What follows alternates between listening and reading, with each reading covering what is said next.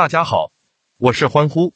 自从去年底加入到了绿茵智库团队后，我一直在出文字稿，每天一篇，成绩还是可喜的。今天欢呼给朋友们带来的是一场德甲的详解，欢迎各位老领导们到绿茵智库来检查欢呼近期的工作。周六凌晨，德甲第二十四轮率先展开了一场较量，届时霍芬海姆将在主场迎战斯图加特。目前霍芬海姆的状态已经回到了正轨。球队上轮二比一战胜了狼堡之后，获得联赛两连胜，一扫此前连续失利的糟糕表现。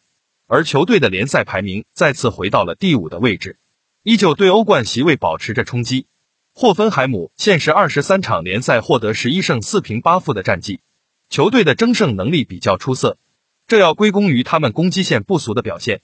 霍芬海姆赛季至今取得四十五个联赛入球。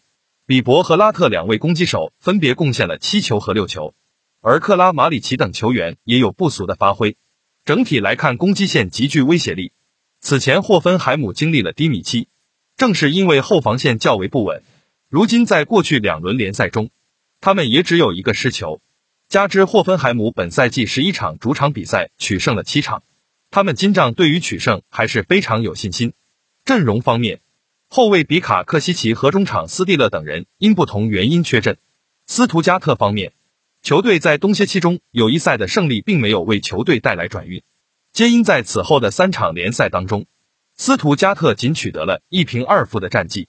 目前在德甲赛场的连续不胜场次来到了八场，足以可见斯图加特的状态有多差。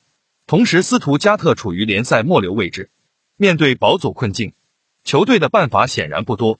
毕竟，在二十三轮联赛过后，斯图加特只取得了四场胜利，攻击线发挥平庸，没有一位球员的入球数能达到五球，进攻端不利成为球队难以争胜的主因。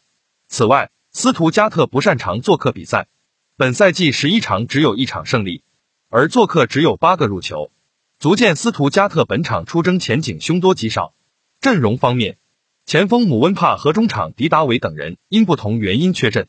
朋友们可以把您对这场比赛的看法发布在评论区中。视频录制的较早，欢呼稍晚些时会在老地方以文字的形式发布出对这场比赛比分的看法。欢迎看过视频的各位领导到老地方来检查欢呼近期的工作。求点赞，求转发，求关注。